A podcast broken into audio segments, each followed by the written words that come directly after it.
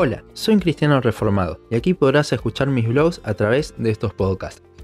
Hoy quiero desarrollar un poco más lo que estuvimos viendo sobre las iglesias en la actualidad. Como vimos en el podcast titulado Frases que atentan contra el Evangelio, hoy en día se está poniendo al amor de Dios por sobre todas las cosas, siendo el atributo de Dios que más destacan los cristianos. ¿Qué tan bíblico es esto?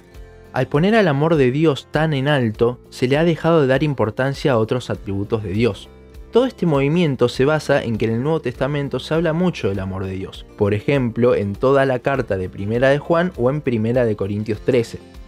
Pero ¿por qué es que habla tanto del amor el Nuevo Testamento? Para esto tenemos que pensar en el contexto en el cual fue escrito. Después de la ascensión de Cristo y del inicio de la iglesia en Hechos 2, muchas personas que eran judías habían comenzado a creer en Jesús, antes de la muerte de Cristo, los judíos veían a Dios de una manera quizás más lejana al habitar en el templo detrás del velo y hablar por medio de los profetas. Y de hecho, en el Antiguo Testamento se habla más del juicio de Dios que del amor, ya que no había muerto Cristo todavía para reconciliarnos con Dios. Es por eso que ahora que el velo estaba roto, Dios comienza a revelar su amor, y es por esto que era tan necesario revelarlo, para que no lo vean distante es parte de lo que en teología se conoce como revelación progresiva. También el Nuevo Testamento fue escrito para gentiles, que recordemos, la mayoría venía de religiones como la griega, donde sus dioses eran distantes morando en el Olimpo.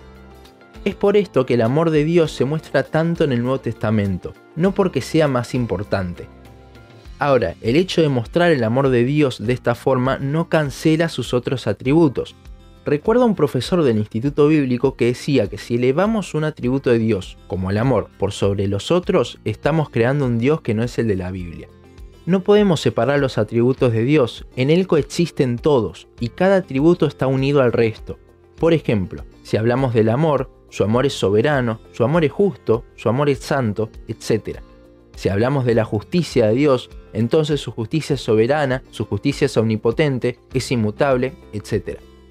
Esto es porque sus atributos son propiedades suyas, las cuales las posee todo el tiempo y todo el tiempo están activas, sin encontrar conflicto entre ellas, porque son lo que Dios es en esencia. ¿Cómo es que la misericordia y justicia se concilian? Ciertamente solo en Dios ocurre esto, y es algo que va más allá de nuestras mentes finitas. Tampoco podemos hacer que un atributo de Dios importe más, ya que cada uno está en su máxima expresión. Dios es amor porque no hay otra expresión más grande de amor que la que Él tiene. Dios es omnipotente porque no hay expresión de poder más grande que la que Él tiene. Dios es santo porque no hay expresión de santidad más grande de la que Él tiene. Y esto con cada uno de sus atributos. Entonces, si cada uno está en su máxima expresión, para elevar a uno por sobre el resto tenemos que reducir al resto, ya que no se puede elevar un atributo de Dios más de lo que ya está. Hoy en día se puso de moda en el ámbito cristiano el símbolo de la cruz igual a un corazón. Creo que todos lo hemos visto. Y sí, efectivamente la cruz es la más grande prueba del amor de Dios, pero no nos quedemos solo con eso, porque la cruz también es la más grande prueba de la justicia de Dios, de su santidad, de su soberanía, de su omnipotencia y de cada uno de sus atributos. De la misma forma podríamos poner la cruz igual a la mujer sosteniendo la balanza, el símbolo de la justicia. Esta imagen nos muestra solo una parte del Evangelio, y al mostrar solo una parte no es un Evangelio que salve.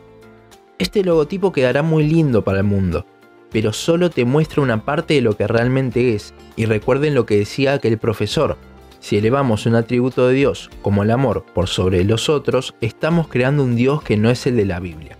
Tengamos cuidado con lo que compartimos. Siempre debemos tratar de ser los más claros posibles con el mundo a la hora de compartir de nuestro infinito Dios. Hasta aquí nuestro podcast de hoy. Seguinos en Facebook, Instagram, YouTube y Spotify. En todas nos encontrás como un cristiano reformado. También seguinos en uncristianoreformado.blogspot.com para leer el resto de nuestros blogs. Nos vemos en la siguiente ocasión.